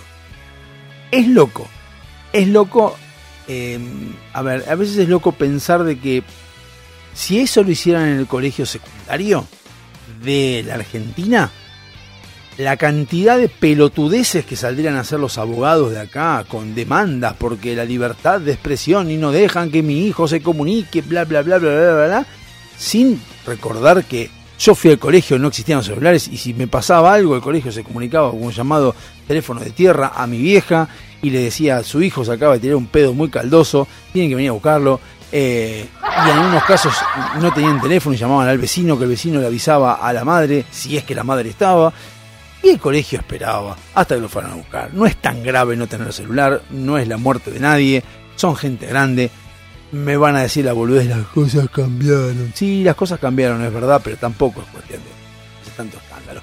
Pero bueno, eh, como sabe esto el Cambridge, que hizo? Guardamos el celular en, en Ziploc. Y nadie dijo nada, nadie habló, nadie se quejó, incluso más lo tomaron como una cosa que era lógica lo que estaban haciendo. Bien. Eh, sí, porque es, porque es el Cambridge. Si fuera el Seferino Muncura de Vicente López, no sé si lo dejarían. No el colegio, ¿eh? sino las, las, madres y padres. Y eso, a eso vamos a apuntar en los últimos bloques de Dados Hobby Soccer. Bueno, primaria. Primaria, por ejemplo, me acuerdo muy pocas cosas. Me acuerdo tener este. Eh, comida, fui a un colegio público, me acuerdo que nos daban merienda, nos daban los miércoles, nos daban café con leche con galletitas Manon, unas cuadraditas que eran cuatro, dulces, y durante el lunes, martes, jueves y viernes nos daban mate cocido con pan, un pan muy rico, muy rico pan, como merienda. Hablamos, digamos, cuatro horas, iba desde las 8, 7 de la mañana, 7, 8 de la mañana, hasta las 12, 1 del mediodía, y ahí eh, en el medio nos daban esa merienda. ¿Qué recuerdo del primario? Recuerdo cosas como eh, que me senté un día en el mástil de la bandera porque estaba cansado, adelante de los 500 alumnos, o sea, me cagó pedo medio colegio, yo un pelotudo importante, pero lo hice. Me acuerdo eso del primario. Eh, me acuerdo que me gustaba Andrea Diangosian, una chica, me acuerdo, me acuerdo, mira vos, mira vos lo patético de mi vida, que me acuerdo haber estado en el, en el recreo un día, o no, en gimnasia estábamos sentados, y ella agarra y se mueve y se le ve la bombacha con voladito. Bombacha de 12 años, tenía 12 años también. Eh, me acuerdo de eso. Dije, le vi la bombacha de Andrea. Una cosa pelotudez impresionante. Pero yo me acuerdo patente. Por ejemplo, me acuerdo patente de eso. Y tendría, capaz que tenía menos, 11 o 10. No me acuerdo, me acuerdo de eso. De eso me acuerdo. Me acuerdo del desarrollo de eh, Alejandra Domeniani, también, otra que fue creciendo y se usaba mucho pantalones nevados, muy ajustados ellos. Me acuerdo de, muy y estoy hablando de 7 años de secundaria, de primaria, y me acuerdo de la profesora de la maestra de tercero que nos, nos hacía títeres. Me acuerdo de la maestra de primero, de Ferrari, se llamaba Susana Ferrari, que grababa discos, grababa un, cassette, tengo un cassette, grababa un álbum, era cantante de, de temas de chicos, ¿no? Obviamente. Em, y tenía eso, me acuerdo del fallecimiento de Guillermo Hernández. Guillermo Hernández era un chico de seis años que creo, creo que se murió de cáncer o de leucemia, no me acuerdo qué. Me acuerdo que un día yo, no era amigo de él tampoco, pero lo tenía en un rubiecito, me acuerdo. Y mi mamá me dijo, no me acuerdo en esa época no se hablaba mucho con los chicos de estas cosas. Y después de un tiempo me entero de que Guillermo había fallecido y eso me impactó mucho. Muchísimo me impactó porque, claro, seis años. O sea, primer año, primeros años del, primario. Ya, me acuerdo me, afectó muchísimo y uno se empieza a hacer preguntas, ¿sí? pero entonces podemos morirnos cualquiera a los seis años. Uno a esa edad imagina que a, esa, a los seis años no te vas a morir, pero pasa, y pasa. Em, pero bueno, me acuerdo, Guillermo, me acuerdo de otro chico también, ah, no, sé, secundario, secundario, me acuerdo de la guerra de Malvinas, ahí estamos hablando de, de, jardín, no hablé de jardín. Jardín, me acuerdo que me enseñaron a atar los cordones, me acuerdo de eso, estaba atando los cordones, me acuerdo que me enseñaron a atar los cordones. Eh, no me costó mucho, eh, lo cual creo que eso fue lo que hace que hoy lo recuerde, porque me sentí como orgulloso de que no me costara mucho atarme los cordones. Eh, y la otra cosa me acuerdo de las Malvinas, la guerra de Malvinas, me acuerdo que estaba yo en el primer piso de, de mi casa y tocan el timbre y llega una mujer, una amiga de mi vieja, amiga de mi abuela también en mi momento, estamos hablando ya por el 82, tenía 6 años. Y me acuerdo, yo nunca fui creyente, por lo que voy a decir después, ni tampoco fui una persona que defendió la iglesia ni nada. Me acuerdo que esa mujer entró llorando, mal, habla con mi vieja llorando, y escucho de que había... Eh, no, perdón, yo me he enterado que había fallecido el hijo en el General Belgrano. Y entra la mujer y se ponen a llorar las dos y yo sabía lo que pasaba. Yo estaba arriba. Me acuerdo de cerrar la puerta, arrodillarme y decir, Dios, por favor, que termine esta guerra. Me acuerdo de decir eso, que termine esta guerra, por favor porque no me gustaba ver gente llorando ni tampoco gente doliéndose, y menos por una guerra, que más allá de que hoy en día sigo pensando que me parece una pelotudez, eh, me parece una pelotudez, pero lo entiendo. Esa es la diferencia, lo entiendo. Y ahí digo, ¿por qué lo entiendo? Lo entiendo porque todo comienza de una manera, por dos, dos boludos, porque siempre se empieza con dos boludos que se enojan y van escalando y se creen que son los dueños del mundo, y van escalando la bronca y van sumando adeptos en sus broncas eh, y, empiezan a encontrar que tienen poder y que pueden hacer cosas, y empiezan a, matar gente, les importa un carajo, y ahí empieza una guerra. Es como en el colegio, cuando hay dos grupos que se pelean entre sí, y uno, uno banca uno, otro banca al otro, y así se pelean todos en el colegio en la puerta. Listo. Uno diría, bueno, pero no salvar la, no, no, de, sí, salvando las distancias, una cosa es una guerra, y otra cosa es una pelea de colegio. Es lo mismo, la esencia es la misma dos pelotudos que están peleados que llevan adeptos para pelearse entre sí y hacer un quilombo. Es lo mismo, exactamente lo mismo. Las consecuencias son distintas, son mucho más graves, pero la esencia es la misma. Dos boludos que están peleados. Punto. No hay mucha más explicación. Eh, y todo empieza así.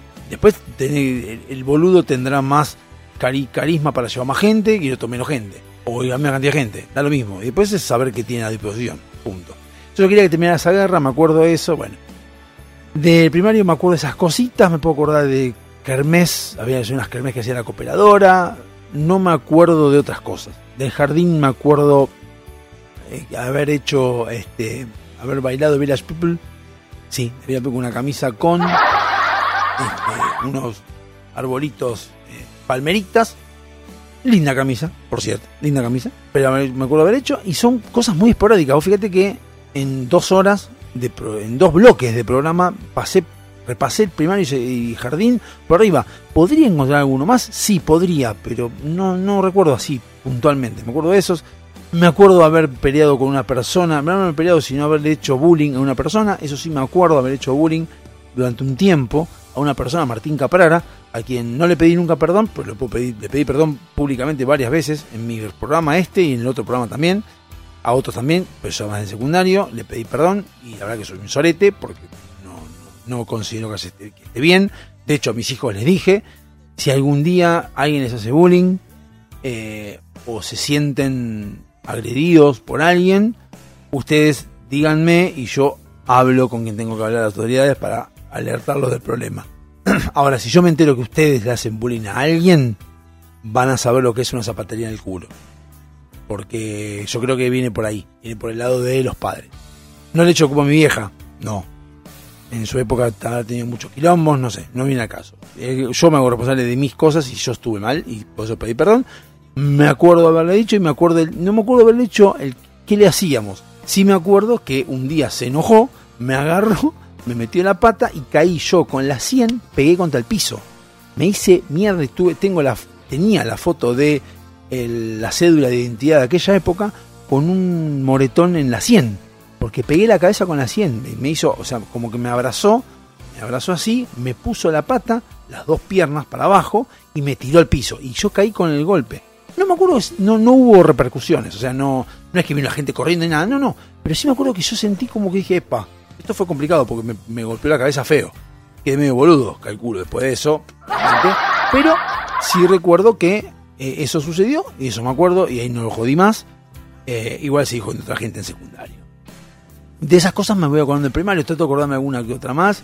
Me acuerdo del colegio que, como era, me acuerdo hasta ahí, porque me acuerdo que era grande, era enorme, hasta que fui de fiscal ahora en el 2021 con eh, Avanza Libertad, no la Libertad Avanza, Avanza Libertad, la de Despert, y fui a ser de fiscal y ahí vi eh, mi colegio como era y vi que era chiquito.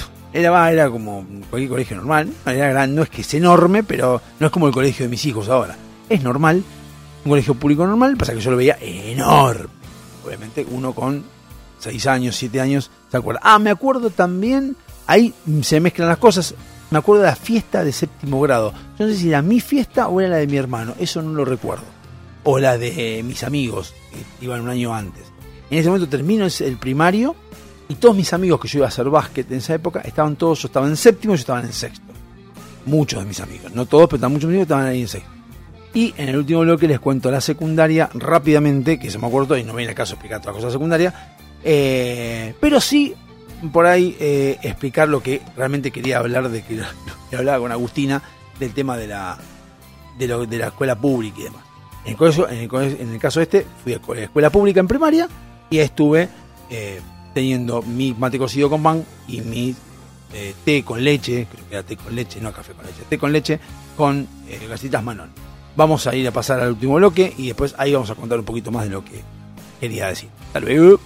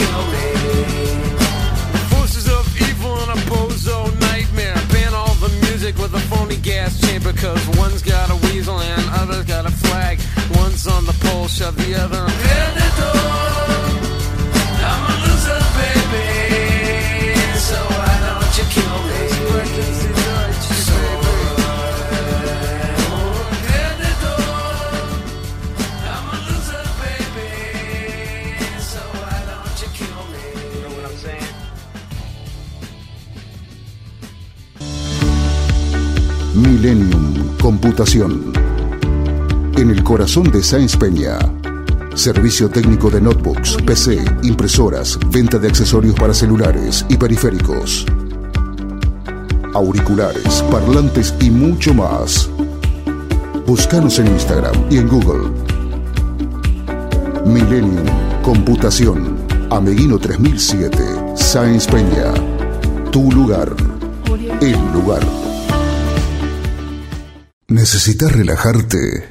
¿Necesitas conectarte con la naturaleza? ¿Querés sentir el poder del universo? Aroma Jazmín te acerca a los inigualables productos de Shost, ideales para aromaterapia, masajes relajantes y confiables. Contactanos por Facebook e Instagram como Aroma Jazmimoc o por email aromajazmin4 arroba gmail.com para enterarte de las promociones semanales. Aroma Jazmín sabe lo que necesitas. Avant, calzado para el hombre de hoy. Botas, zapatos, training, urbano. Mira nuestro catálogo completo en calzadosavant.com.ar. 100% Industria Nacional. Contactate con nosotros vía mail contacto arroba calzadosavant.com.ar o por WhatsApp al 11 2365 1890. Calzados Avant. A donde quieras ir. SILT Informática. Instalación y mantenimiento de circuitos de cámaras de seguridad. Service a domicilio de computación en la zona de Vicente López y alrededores. Presupuestos gratis. SIT Informática, donde podés dejar la seguridad y confiabilidad de tu información en nuestras manos. WhatsApp 11 24 55 3559. SIT Informática. Todos somos hermosos, todos tenemos nuestra belleza innata, pero esa belleza hay que sostenerla y para eso estamos nosotros. Susil te trae los excelentes productos de Natura. Búscanos en Instagram como Susil y empezá a hacer tu pedido. Susil, donde la belleza tiene su respaldo.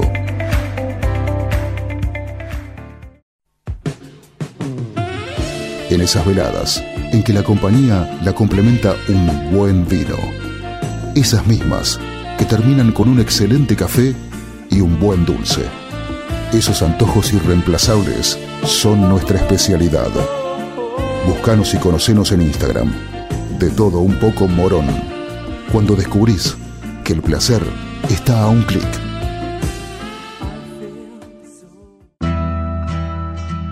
Tus accesorios te complementan. Tu vibra es la que cuenta. Por eso, en Cuarto Creciente, ponemos toda nuestra experiencia en hacer algo único, que te represente, que sea parte de vos. Pulseras y collares personalizados, 100% artesanales, 100% exclusivos. Seguinos y escribinos en Instagram. Búscanos como cuarto punto creciente con doble E al final. Porque tu energía es la que te define.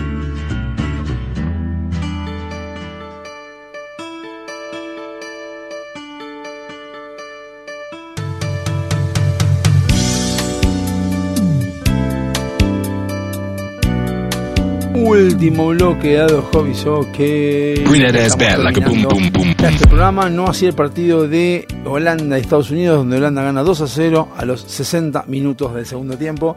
Así que bueno, ustedes obviamente cuando están escuchando este programa ya saben cómo salió Holanda, cómo salió Brasil, cómo salió todo, porque es miércoles o jueves. ya ni siquiera saben esto. Yo estoy en el primer partido de octavos de final, así que por ahora va ganando Holanda, así que Holanda se que va a pasar a la siguiente ronda, cuando yo vaticiné que iba a pasar a Estados Unidos. La pucha le pifié. Bueno, eh, continuamos. Bueno, el secundario sí, me acuerdo más. Bueno, no viene a caso. Contar el secundario no se acuerda, así que no viene a caso contar anécdotas. Y ahí, ahora vengo al tema de la universidad. Paso a la universidad y a la universidad fui a, la UBA, UBA 21, me anoté de contador porque la, presión social de mis viejos era estudiar o trabajar. Entonces yo ya quería estudiar por lo menos para estar asegurado de que algo iba a hacer, no que no iba a ser un parásito. No, obviamente si no me iban a cagar a palo y me iban a echar de mi casa. Obviamente. Entonces me dediqué a empezar a anotarme en eso antes de terminar secundaria.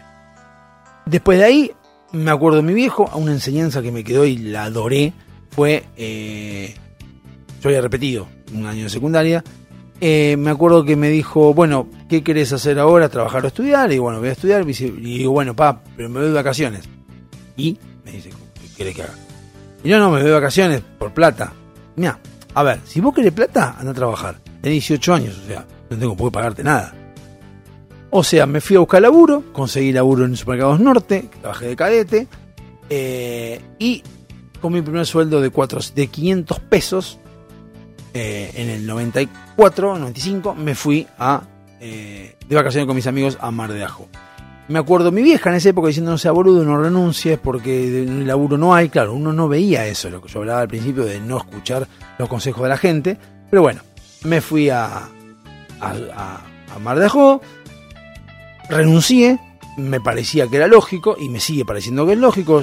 Me dijeron que el objetivo era conseguir plata para vacaciones, cosa que la conseguí. Al laburo, bueno, yo me hacía cargo de los problemas que venían después. Para que mi viejo, obviamente, decía: si este se va, se renuncia y vuelve de vacaciones, muy lindo todo, pero lo voy a tener que seguir manteniendo yo.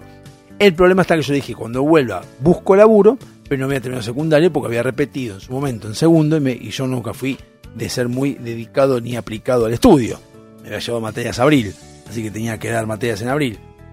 Pero bueno, síntesis entró a laburar el 9 de mayo de 1995 en la empresa que estoy trabajando hoy. Listo, a la mierda toda la historia de lo que es la parte laboral.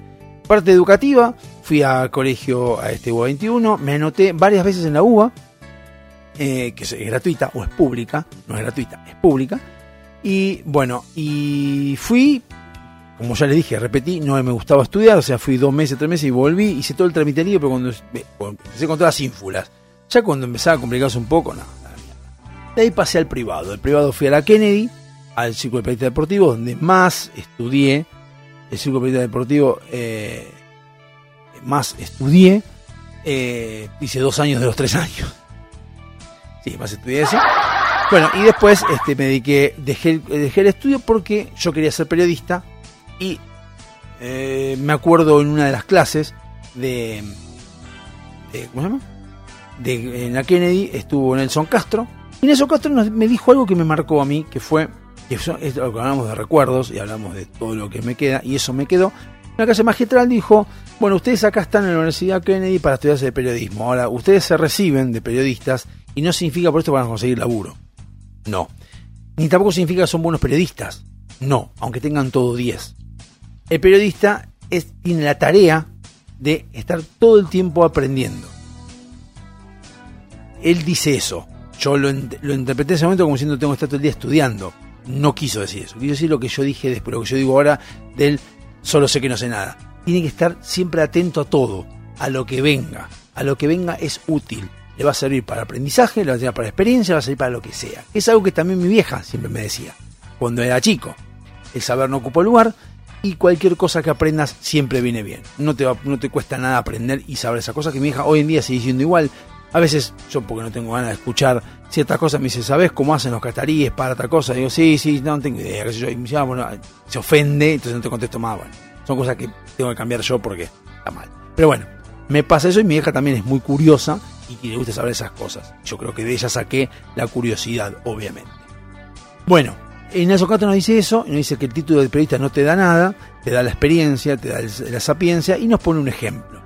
Dice, por ejemplo, un notero está en Entre Ríos cubriendo una nota de un choque y hacen un gesto de cámara de atrás que es juntar los dedos, o sea, la- digamos, sí, juntar los dedos, la yema de los dedos y estirarlo como si fuera un chicle.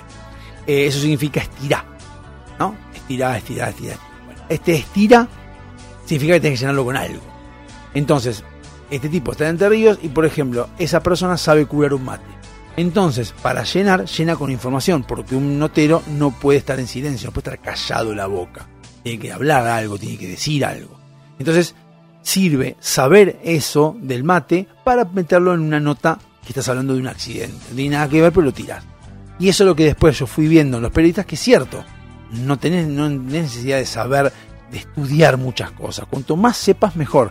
Si querés estudiar arquitectura, ingeniería, odontología, enfermería, lo que vos quieras está perfecto porque vas a saber mucho de eso, pero no significa por eso de que, incluso más, siendo abogado, arquitecto y contador, no significa con eso que seas mejor periodista que otros, porque el que sabe de deportes, estudió deportes. Eso es lo que tiene de bueno eh, el periodismo, que no es necesario estudiar una cosa, sino que uno puede especializarse si tiene ganas. Pero la esencia es la curiosidad, la esencia es aprender y e investigar lo que pasa y preguntarse continuamente todo lo que pasa, desde por qué motivo, por ejemplo, una boludez, o sea, ¿eh? por qué motivo en los inodoros hay una tabla de madera o de plástico y no está la cerámica o no es mejor hacer la cerámica más chica. Por ejemplo, la pregunta que me hago, ¿por qué, la cerámica, por qué el baño tiene la taza de cerámica, ¿no? Grande, y el, el, ¿cómo se llama? El coso de madera que reduce el, el tamaño para que uno se pueda sentar. Cualquiera diría, bueno, porque cuando te levantás cuando meas, no, si teóricamente puedes mear sentado, no recomiendan que se mea que se mee sentado, sí. Por otro lado, el pis sale con un chorro y entra de, ahí perfecto. Si puedes mear un tacho, puedes mear también un coso más chiquito. ¿Por qué? Porque lo han hecho más cómodo, lo que fuera uno puede deducir y encontrar la solución. Bien, bueno. Pero bueno, el periodista es eso, es saber de todas las cosas y preguntarse continuamente cualquier pelotudez que venga. Por eso a veces a uno nos bardean, nos dicen, ¿qué importa la boludez que estás averiguando? Bueno, es porque sale. Bueno, en la privada tuve mi trato con gente que fue a privada, no por la gente que iba, sino por cómo se mantenían las cosas. Bien, y llegamos al momento cuando hablamos con Agustina. Agustina es una persona que, mi sobrina, como ya dije al principio, que defiende la escuela pública. Y yo le contaba que para mí la escuela pública no debiera ser pública, debiera ser arancelada. Entonces ella decía, no, no estoy de acuerdo porque hay gente que no tiene la posibilidad de pagar un arancel, no tiene la posibilidad de llegar a, la facultad con plata, entonces está bueno que sea pública y que tengan acceso a esas personas. Y el tema que yo quería plantear es al revés. En realidad, lo que debiera haber es que cualquier persona, si trabaja, se esfuerza y tiene laburo, puede tener acceso a un montón de cosas. Acceso. Acceso significa que pueda entrar.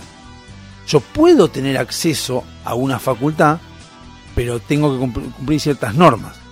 Y hay facultades, por ejemplo, trilingües, facultad trilingüe no, hay facultades que salen muy caras porque te dan un servicio muy importante, pues qué sé yo, no sé cuál, pero por ejemplo pongo una universidad cualquiera, universidad X, te da, con el arancel te da la merienda, la cena y te da también un lugar individual para que vos estudies. Obviamente, todo ese servicio que te brinda la facultad y los profesores conectados 24 horas en, una plataforma que vos podés meterte, un montón de cosas que el servicio que te da sale caro, porque es un servicio caro.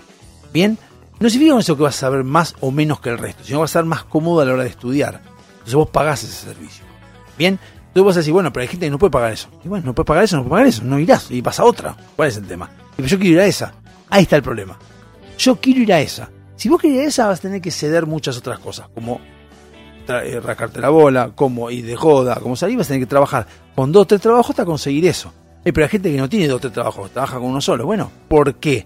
Analizá, porque esa persona que tiene un solo trabajo, que no robó a nadie, que, no, que tiene un solo trabajo, la pegó porque la vocación que tiene es más útil que la tuya, porque tipo o la tipa se graduó en, con honores y se esforzó muchísimo para llegar a donde está, entonces eso es retribuido económicamente, gana mucha plata y puede pagar esa facultad, por ejemplo, o la facultad de sus hijos. Cada uno se maneja como quiere. Bien, entonces lo que tiene que permitir el Estado es la posibilidad de acceso. El arancelamiento lo que hace es, más allá de sacar una caja, evitar una caja de impuestos, donde yo estoy pagando impuestos a mucha gente, con mis impuestos les pago a las agustinas que van a, la facultad y van a estudiar, como también le pago a los baradeles, como también le pago a los pelotudos que van a rascarse la bola a la facultad. Eso es pura y exclusivamente porque el, el ingreso es irrestricto. entra cualquiera. Al entrar cualquiera van las agustinas, como también van los vagos de mierda.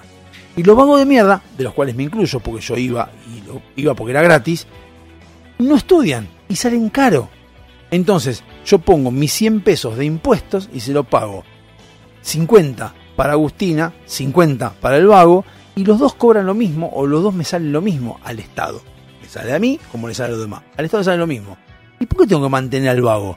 El vago se esfuerce por sí mismo, porque Agustina se esforzó para llegar ahí y quiere ir ahí. Ese es el problema que hay en la facultad. Entonces, cuando yo digo es, hoy en día la sociedad, la facultad arancelada, no funcionaría porque el contexto social no lo permite. No tenemos pleno empleo, no tenemos buenos sueldos, no tenemos estabilidad económica, no tenemos seguridad económica, no tenemos seguridad institucional, tenemos un montón de cosas que nos impide poner en práctica el tema de eh, la facultad arancelada. Por eso es que a veces yo soy, era de los que defendía el- la pobreza cero de Macri, porque Macri nunca decía pobreza cero que era lo que iba, él iba a dejar pobreza cero, sino que era lo que había que apuntar a la pobreza cero siempre. Siempre hay que apuntar a eso. Entonces, el camino que estamos usando en este, en este país no es precisamente la de libertad económica. Estamos usando otro camino. Está bien, es respetable, no lo comparto, pero es respetable. Estamos usando otro camino. Entonces, yo le explicaba, y mi teoría, o yo creo, de que el contexto que está alrededor siempre influye directamente con lo que está pasando alrededor y con la educación y con demás. Porque ella me planteaba cosas como que eh, el sistema educativo está en decadencia. Y en realidad no es el sistema educativo que está en decadencia, el que está en decadencia es la sociedad argentina. en decadencia. O está cambiando para un lado que no queremos o que no nos gusta, pero cambia igual. Ahora, si vos lo que querés es que el sistema siga funcionando igual y nos demos cuenta que ese sistema está obsoleto, o está viejo o anacrónico, quien tiene que cambiar es la sociedad. La sociedad tiene que frenar y decir, para, para, para. Vamos para otro lado, estamos yendo, estamos yendo a una mierda. Como sociedad. ¿Cómo haces? Pensalo, fíjate, laburá, respetá las reglas, estaciona como corresponde. Fíjate, quejate cuando alguien hace algo que está mal, mandalo al muere, que te chupe un huevo que la persona te diga si sos policía o no. Es la forma de cambiar la sociedad. Cuando vos cambies la sociedad, la, va, cuando cambiemos como sociedad, vas a ver que los representantes de repente van a ser más, más, más, más respetuosos, va a haber mejor educación, mejor salud, porque vos sabés dónde tenés que pedir. Hoy en día, nuestros representantes y todo lo que pagamos es fiel reflejo de lo que somos. Así que no nos quejemos más y fijémonos si nosotros somos los que tenemos que cambiar y no los demás. Termino rápidamente, nos vemos el miércoles que viene en una nueva emisión de Hobby Soccer. Eh, acá el partido va 2 a 0, ganando Holanda, 73 minutos, así que nos vemos. Chau, un gusto haber estado nuevamente con ustedes. Sean libres, busquen la libertad, que es lo único que les va a dar la felicidad. Aguante el liberalismo, carajo.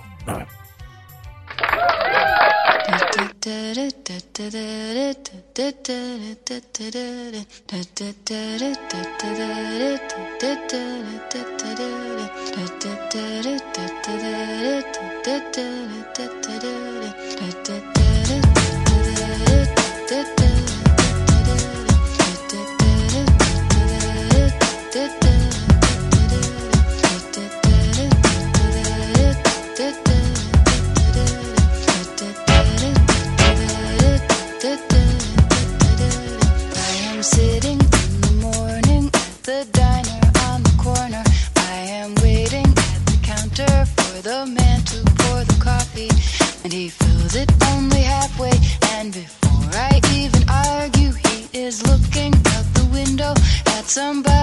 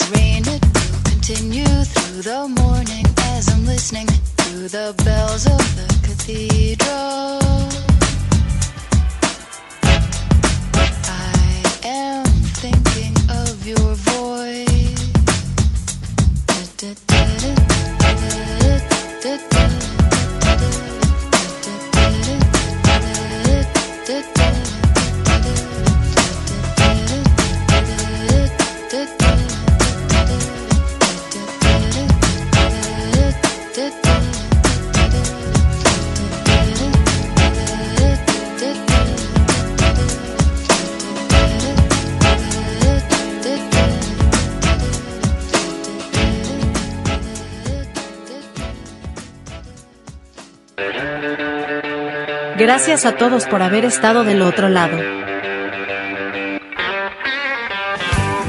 La semana que viene volvemos. Dado Hobby Soccer.